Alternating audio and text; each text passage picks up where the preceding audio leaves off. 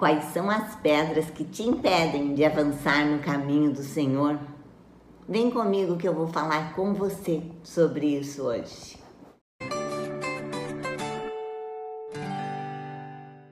Olá, eu sou a Leila do devocional Meu Plano com Deus.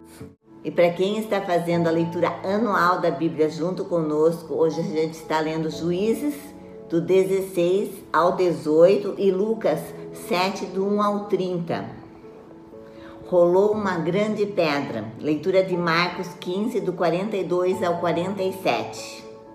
José comprou um lençol de linho, desceu o corpo de Jesus da cruz, envolveu-o no lençol e colocou-o num túmulo escavado na rocha. Então rolou uma grande pedra na entrada do túmulo. Os executores e Pilatos confirmaram a morte de Jesus ela também foi atestada por dois membros do Sinédrio, que prepararam o seu corpo para o sepultamento. Jesus foi colocado em um túmulo novo escavado na rocha. A entrada foi selada por uma grande pedra. Seriam necessários muitos homens fortes para mover a porta de uma a duas toneladas. Isso preocupou as mulheres que foram ungir o corpo do Senhor. Quem removerá para nós a pedra da entrada do túmulo? Sua preocupação foi, porém desnecessária, porque a pedra já havia sido removida por um anjo do Senhor.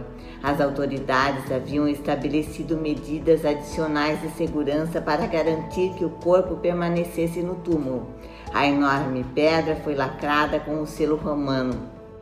E quem o rompesse sofreria severa punição, prisão e até morte. Uma guarnição de soldados romanos bem treinados foi destacada para garantir a máxima segurança. Era muito perigoso e praticamente impossível alguém entrar ou sair do túmulo. Todavia, o impossível aconteceu.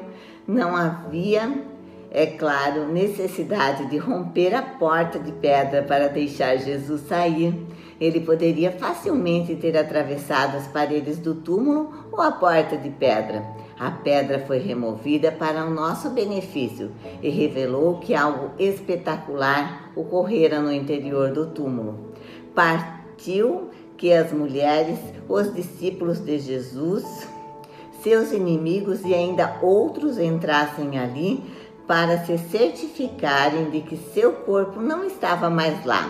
A porta de pedra fora removida, não para deixar Jesus sair, mas para as pessoas entrarem e verem por si mesma que o túmulo estava de fato vazio.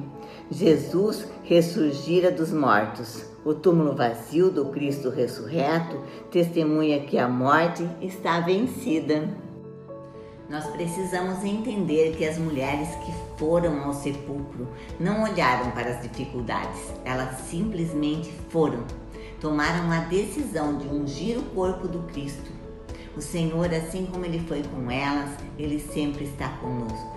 Tem muitas vezes que passamos por dificuldades, que temos problemas que são difíceis de resolver, que não conseguimos ver como sair de tal situação.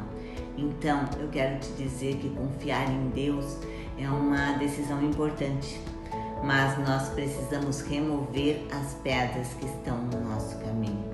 E muitas vezes essas pedras são os nossos relacionamentos, são os nossos comportamentos, são as nossas indiferenças e nós sabemos na verdade qual é a pedra que temos que tirar, qual é a pedra que nos afasta de Deus, né?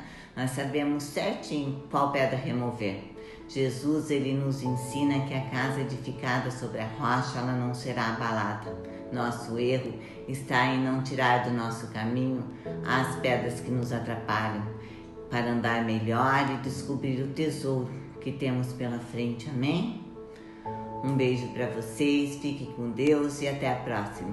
Eu amo a vida de vocês.